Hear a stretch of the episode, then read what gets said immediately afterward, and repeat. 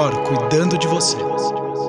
Olá, mais um episódio Cor cuidando de você. Eu, Sérgio Bruni, sempre comigo, Desirê Coelho. Desirê, assunto muito legal. Hoje eu vejo, antes até de dar boas-vindas para você, Desirê, é um assunto que eu acho que é bem interessante porque vem mudando ao longo do tempo a nosso, o nosso paladar, a gente vem mudando ao longo do tempo os alimentos que a gente vem recebendo, as propagandas que a gente vem recebendo é, ao longo do tempo, e isso provavelmente, na minha visão, deve mudar muito a maneira que a gente se alimenta. Toda uma questão cultural, propagandas e etc. Então, então, o tema de hoje que eu achei bem interessante, que é como adaptar o paladar para uma alimentação mais saudável, faz sentido e seja muito bem-vinda todas essas mudanças ou de fato é uma coisa que está dentro da evolução do ser humano, todas essas transformações dentro da nossa alimentação? Olá, Sérgio. Olá a todos os nossos ouvintes. Vamos lá, mas vamos por partes, que você fez perguntas complexas. Ótimo. Eu acho que a primeira coisa que a gente precisa entender é que é normal o nosso paladar mudar conforme a idade. Então, nós sabemos, por exemplo, que logo nos primeiros anos de vida, as crianças, os bebês mesmo, por mais que eles gostem de doces, né, de açúcares, a gente sabe que a tolerância deles vai ser trabalhada conforme eles vão se desenvolvendo. E aí, quando a gente fala de crianças por volta ali dos 7, 8, né, acho que a partir dos 4, 5 anos até os 10, 12 anos, é o ponto alto do açúcar, né, onde eles toleram uma quantidade de açúcar muito grande e isso se mantém por muitos anos. E aí, com o envelhecimento, conforme a gente vai ficando cada vez mais maduro, a nossa tolerância para alguns alimentos, para alguns sabores vai mudando. Até mesmo amargo, por exemplo. É muito difícil, Sérgio, a gente encontrar alguém que a primeira vez que tomou, por exemplo,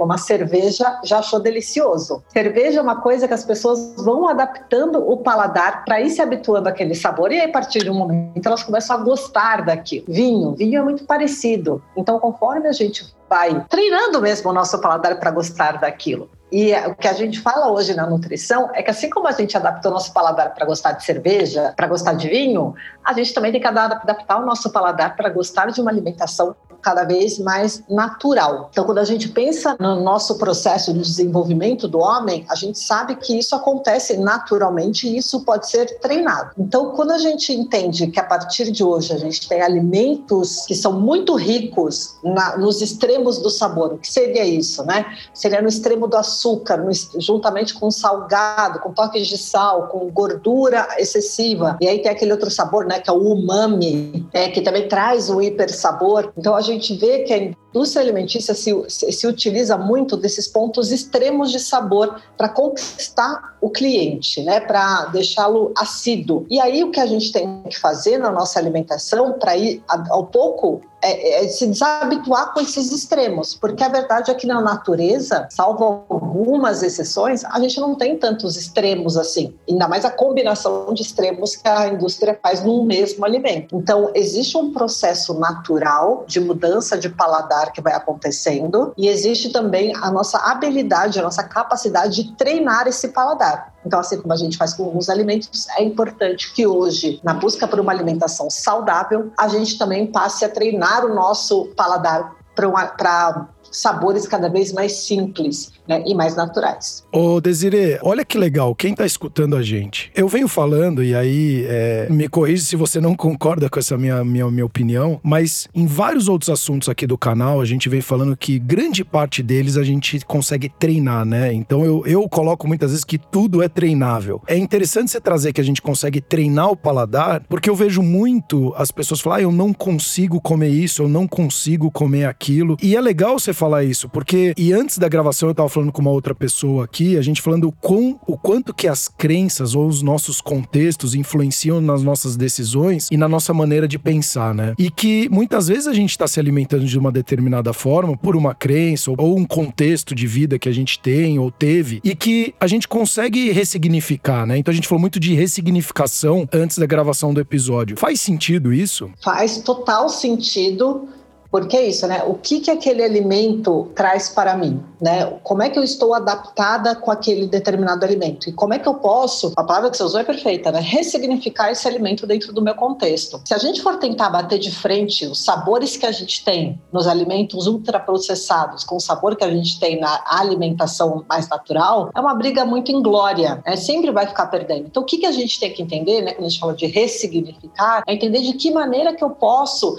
me adaptar, entender aquele alimento mais, aquele sabor mais puro, aquele sabor mais, mais suave, como uma coisa importante e que vai ter uma, um, um, papel fundamental na minha saúde. Então, isso eu deixo muito claro para os pacientes, sabe, Sérgio? Não adianta, é claro que aquele alimento, vai, vamos falar uma Nutella, ela sempre vai ter um, aquele sabor, que é o extremo do, da gordura, do açúcar e com um toquezinho de sal. Que é diferente você pegar uma uva, uma mão, uma banana, uma maçã, um, qualquer coisa, que cada hora vai ter um sabor diferente. Então, quando a gente pensa na alimentação, é, é entender, por exemplo, ah, hoje essa maçã está mais azeda, hoje ela está mais crocante, hoje ela está mais doce. Treinar o paladar ele é importante para a gente voltar a perceber essas nuances. Senão você só vai ficar pensando que não é tão doce quanto aquele outro alimento, mas não tem como ser, né? exceto se você comer um mel puro. E mesmo assim, o mel não vai te dar todo aquele prazer, por exemplo, provavelmente que uma Nutella te traz, porque ela tem aquela combinação de ingredientes que é explosiva. Então, a gente tem que entender mesmo. E um passo para a gente começar a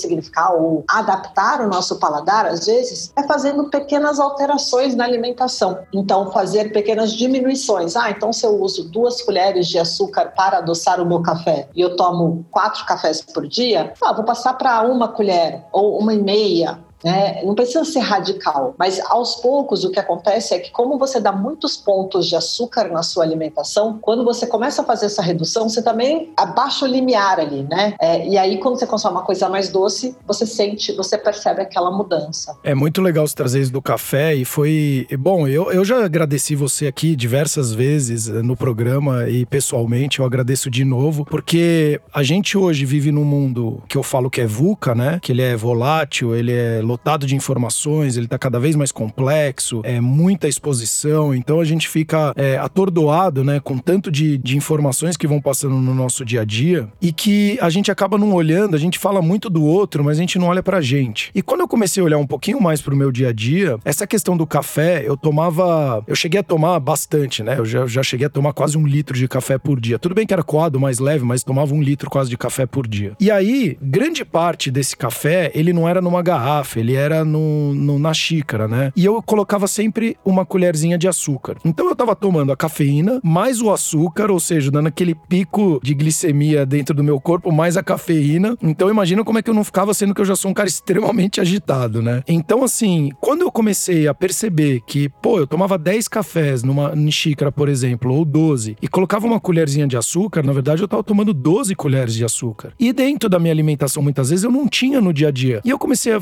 a falar, putz, mas a gente sabe que o açúcar refinado ele é também inflamatório, então eu tinha algumas dores que eu falava, pô, mas não é possível, eu cuido, eu tô me alongando, eu faço atividade física, mas não, não exagerei. Quando eu comecei a perceber isso e foi aos poucos, eu falei, pô, por que que hoje então eu não tiro apenas uma colher só? E eu coloquei, eu falei, o primeiro café que eu tomar vai ser aquele ruim, como eu sei que eu vou tomar todo dia, o primeiro vai ser horrível, mas eu tirava a primeira colherzinha de açúcar e depois eu tomava os outros com. Acho que foram três semanas ou um mês quase, eu fiquei tomando 11. E no final, depois de três, quatro meses, eu já tava sem nenhum açúcar no meu café. Então hoje, logicamente, eu acabei diminuindo também a ingestão de cafeína. Eu adoro café, como você também deseja que eu sei. Mas eu diminuí a quantidade do açúcar, então hoje eu não tomo mais açúcar. Eu desfruto muito mais do sabor do café. Então eu sinto o cheiro do café que eu acho uma delícia, eu sinto o sabor do café que eu acho uma delícia. E isso que você falou faz total sentido, porque inclusive impactou no restante da minha alimentação, que eu comia muito mais bombom, eu comia muito mais sobremesa sobremesas, né, doces, por conta dessas xícaras de café com a colherzinha de açúcar. E eu fui tirando ela e automaticamente eu não fiz nenhum programa de emagrecimento, de ah, eu vou tirar, então eu preciso tirar o meu doce. Ele foi saindo meio que naturalmente porque o meu paladar foi sendo adequado, né? Eu fui ressignificando isso dentro de mim e o meu paladar foi falando, pô, eu acho que eu não gosto tanto assim de açúcar quanto eu gostava, porque afinal eu ficava entubando açúcar dentro do meu corpo, né? Então eu achei super legal você falar isso e para quem tá escutando, porque hoje a gente tá num mundo de muito ou tudo ou nada. E na verdade, esse tudo ou nada tá gerando cada vez mais ansiedade, cada vez mais complicações nas nossas análises, porque ou tem que ser do jeito ou de outro. E essa zona cinza, né, a gray zone aqui, que a gente pode trabalhar, que é fazer esses ajustes pequenos ao longo do tempo, geram muito mais resultado é, sustentável, né, do que você faz um ou outro e ter que tentar fazer isso pelo resto da vida. Eu acho que é muito mais saudável, muito mais adequado. Então, obrigado de novo, Desiree, porque desde que eu te conheci e você mexe muito com comportamento, de fato houve uma mudança muito grande e hoje eu sou uma pessoa que eu posso até falar, eu sou até mais feliz do que eu era antes, porque antes eu era muito agitado, muito ansioso e hoje eu consigo inclusive descansar de uma forma mais adequada, né? E fazer o meu dia seguinte ser um dia muito mais produtivo. Então, de novo, muito obrigado e trazer aqui um relato meu para quem tá escutando que, ah, então agora eu largo tudo. Não, começa como a Desiree falou, faça algumas ressignificações. Pô, se não é o café, então é talvez está comendo 10 bombons no dia. Pô, muda, diminui um e tá tudo bem. E vamos passo a passo, né? Porque eu acho que a gente tá aqui para aprender também, né? Não é aquela coisa robozinho, para agora tudo, aperta o botãozinho e muda pro outro lado. Porque é o que hoje acaba a internet mostrando pra gente também, né? É, o que faz sucesso na internet são muitos extremos, né, Sérgio? A gente é. até tem um episódio, é. que é um episódio que a gente falou de redes sociais. Exato. É um episódio que as pessoas vêm falar para mim sobre ele com frequência.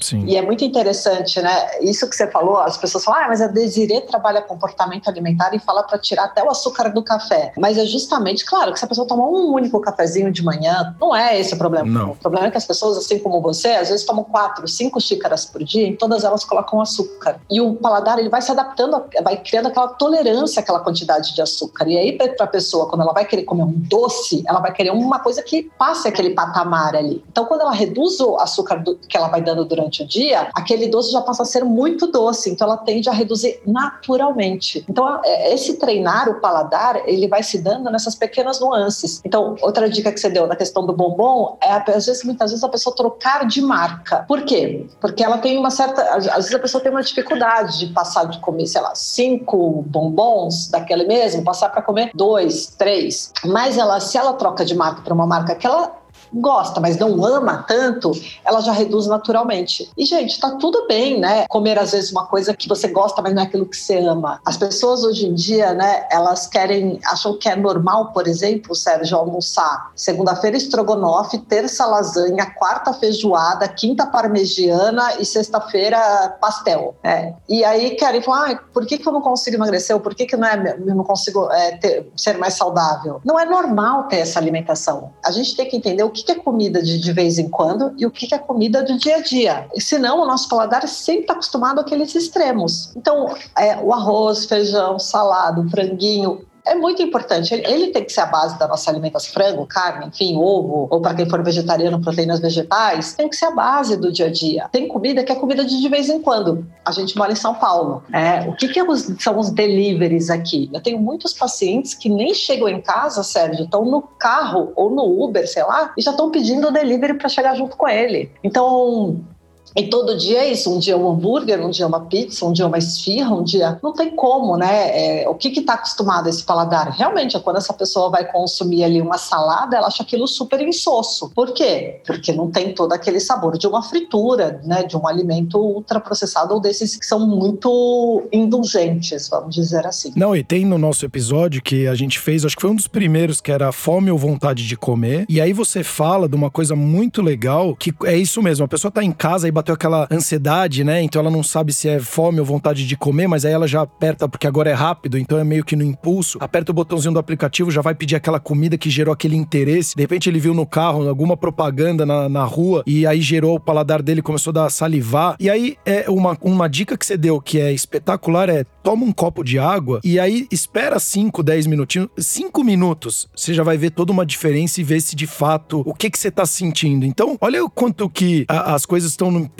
pequenos detalhes que às vezes as pessoas às vezes acham que, e quem tá nos escutando, que para você ser uma pessoa saudável, para você, você precisa fazer grandes transformações. A gente falou aqui de de repente tomar um copinho de água para ver de fato o que, que você tá sentindo. Olha, olha uma coisa tão simples e que faz um impacto tão grande muitas vezes, né? Então, se às vezes ela tá com aquele sentimento que, ah, eu já vou pedir, e aí vem a comida, ela come, já entra naquele piloto automático, que inclusive fizeram uma gravação também no podcast com a Manu, super legal, que fala de trazer essa atenção pro momento que você está se alimentando. O que, que você está se alimentando? De fato é aquilo que vai te trazer os nutrientes necessários? Isso, depois de te conhecer, Desiree, de novo, é, hoje eu me preocupo muito que o que, que eu tô colocando dentro do meu corpo? É a gasolina pro meu carro. Eu sou meu carro. O que, que eu tô colocando? Uma gasolina ruim, né? Podre, uma gasolina aditivada, uma super premium. O que, que eu tô colocando dentro do meu corpo? E aí você fala muito das alimentações in natura e etc. Cada vez mais, se a gente vai voltando para essa questão de nós, lá atrás, aquela vida que a gente tinha bem nos primórdios, a gente vai voltando para nossa essência, que é comer de fato as comidas que estão na natureza, né? Tem até uma coisa que você fala que se ela dura muito, eu não sei exatamente o que, que é, é meio que não é muito boa a comida, se ela, enfim, por causa dos conservantes, etc.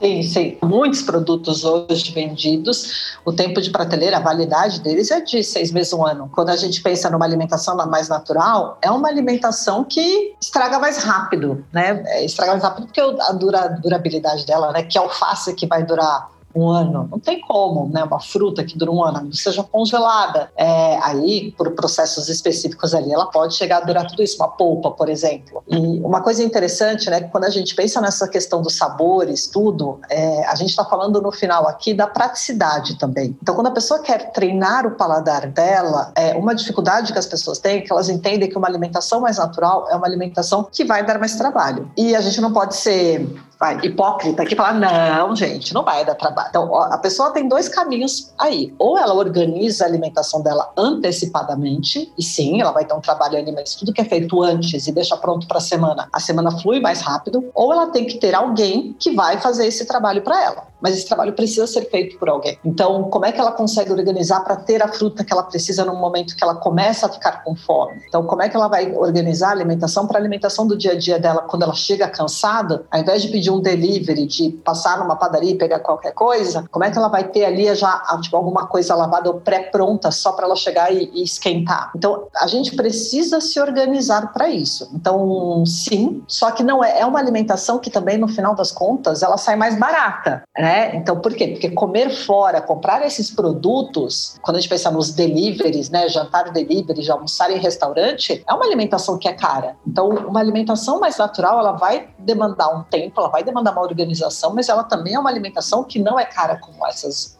outras. Então é sempre colocar na balança o que, que faz sentido, né, é, dentro dos meus objetivos do que eu quero para mim. Se a pessoa não está nem aí para a saúde dela de fato, se a pessoa não está nem aí, se ela está engordando, se ela, né, se os efeitos que isso vai ter para o corpo dela é uma coisa. A gente sempre fala, Sérgio, que o problema é a incoerência.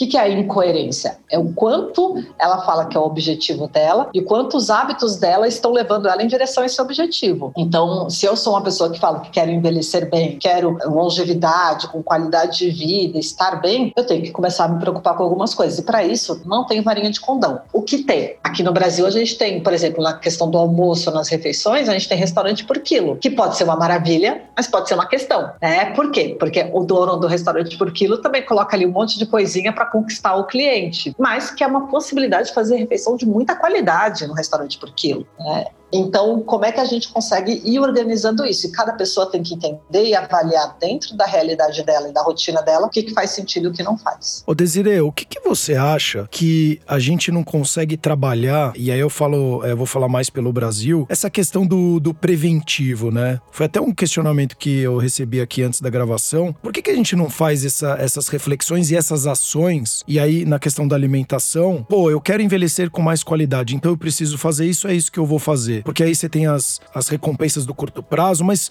como, por que, que a gente não consegue? O que, que você vê de relatos dentro do seu consultório que faz de fato as pessoas, ou então até estudos, que você que é uma grande pesquisadora, estudos, por que, que a gente não consegue fazer esses trabalhos? Pô, eu, te, eu quero ter uma alimentação saudável, eu vou treinar meu paladar. E aí eu começo a treinar.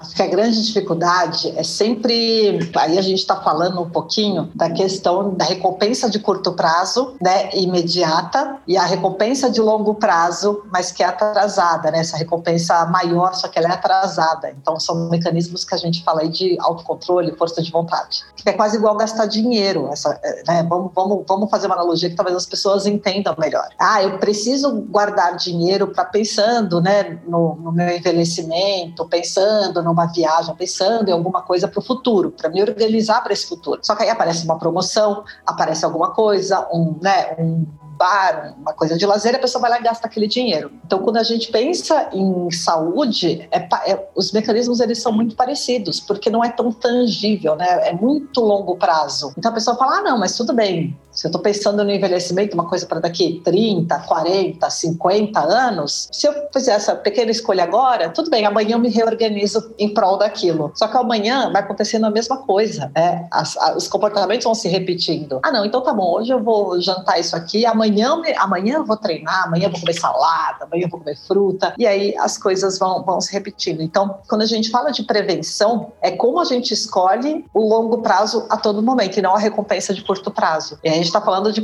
todos os hábitos, de como mudar hábitos, que é, que é muito difícil. É, não existe muito é, aquelas fórmulas que as pessoas falavam, a gente já sabe que elas não são verdadeiras. É, receitinha de bolo. A receitinha de bolo. Então, ah, não, então eu vou fazer isso por três semanas, porque falam que para criar um hábito são 21 dias. Não, a gente já sabe que não é, né? Depende muito do que é. Tem coisa que vai ser mais rápida tem coisa que vai demorar muito e tem coisa que não vai se tornar um hábito. Você vai ter que se realmente forçar e ter ali o desconforto de fazer aquela escolha. Então, eu tô aqui, né, na frente do meu computador, olhando, pensando, respondendo e-mail de paciente, toda hora me dá, né, às vezes me dá uma, o paciente colocou o que ele comeu no fim de semana ali para mim. Eu, nossa, que delícia isso, que gostoso. Mas é isso, hoje é segunda-feira, a gente está aqui, né, gravando o podcast. Como é que eu, eu tô na a minha mente tem que ser não como comer aquilo no fim de semana, mas como eu me organizo para a semana. Então, como é que eu aproximo esses, esses comportamentos desejáveis do meu dia a dia? Desiree, a gente está chegando até aqui no finalzinho, então, de uma forma um pouco mais prática, você que é super prática e consegue trazer isso para gente. O que que quem está nos escutando, logicamente tem questões mais complexas, como você falou, tem a bioindividualidade aqui de cada um, talvez aquela coisa que eu consiga em três semaninhas mudar um hábito, talvez aquela pessoa demore seis meses, um ano, ou talvez até muito mais, ou talvez até não consiga, e vice-versa. O que que você traz aqui é que quem tá nos escutando, ela pode tentar já começar a aplicar agora no dia dela, e aí já começa hoje. É, aqui pra gente é segunda-feira, né? Então não sei se todos vão escutar na segunda-feira, começo da semana, mas quem tá começando a semana e de repente tá escutando, o que que ela pode já começar a fazer para ir fazendo esses ajustes gradativos no paladar dela, para poder sim ter uma alimentação mais saudável? Até porque o Brasil tem uma, acho que é um dos melhores países do mundo em questão de fartura de alimentos saudáveis. Então a gente não é falta de alimento, né? Duas dicas principais que eu posso dar nesse sentido.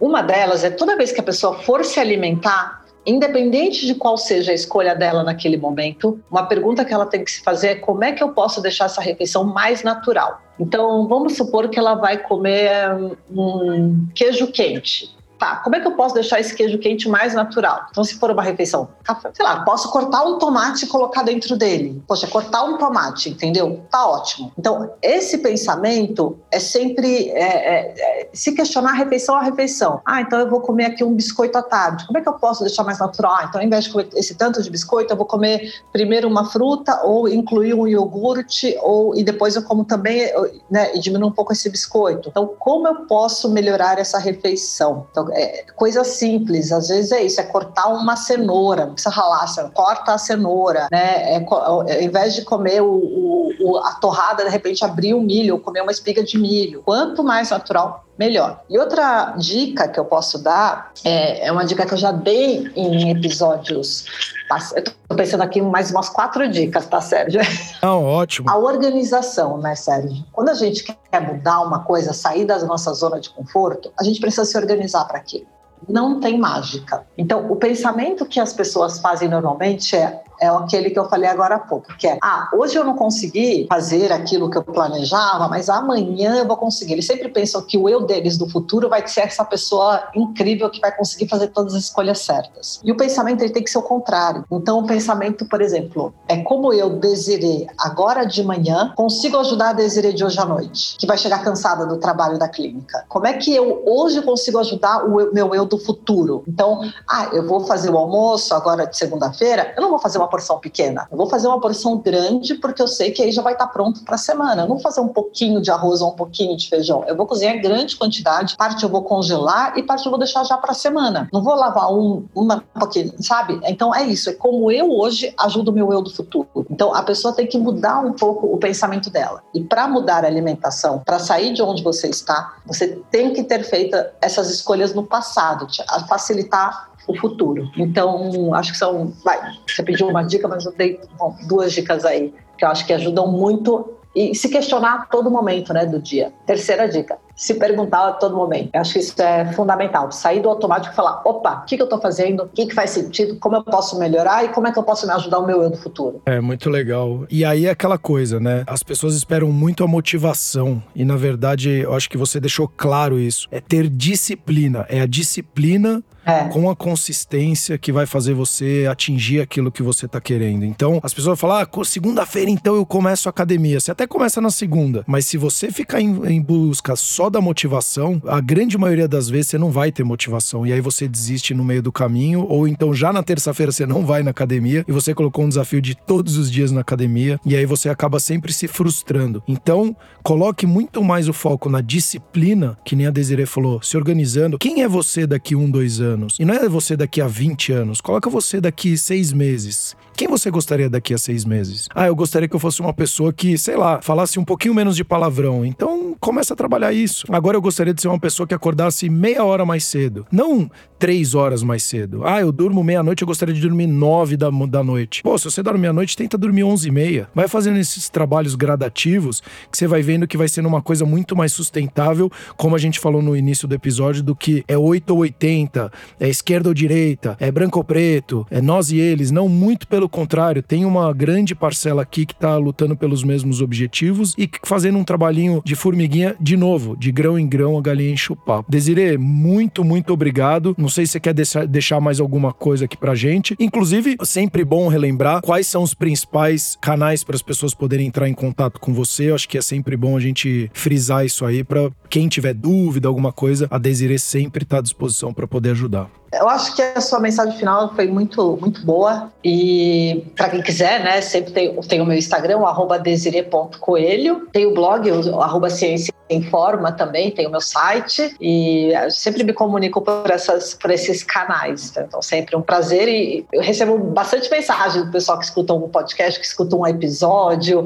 Eu fiquei sabendo até isso que ia comentar que um dos nossos episódios ele é passado numa faculdade. Olha que Esse das redes sociais, né? Numa aula de Foi um aluno que falou: ah, professor passou o seu episódio na, na faculdade sobre, né? Colocou lá. Eu acho muito legal. É, muito todo esse bacana. trabalho que a gente faz. É, hoje com certeza, hoje são mais de 400 mil pessoas escutando o nosso, o nosso canal, então espero que você repasse, inclusive para amigos, familiares ou quem esteja precisando um pouquinho dessa mensagem, para saber que sim, as coisas são treináveis, você consegue sim ter um paladar um pouco melhor, para você sim ter mais longevidade com qualidade de vida, que é o grande objetivo que a gente tem aqui no canal. Fazer você e quem tá escutando ser uma pessoa um pouquinho melhor que seja hoje do que você era antes. Então, Desiree, de novo, muito obrigado. Até os próximos próximos episódios o Cor cuidando de você.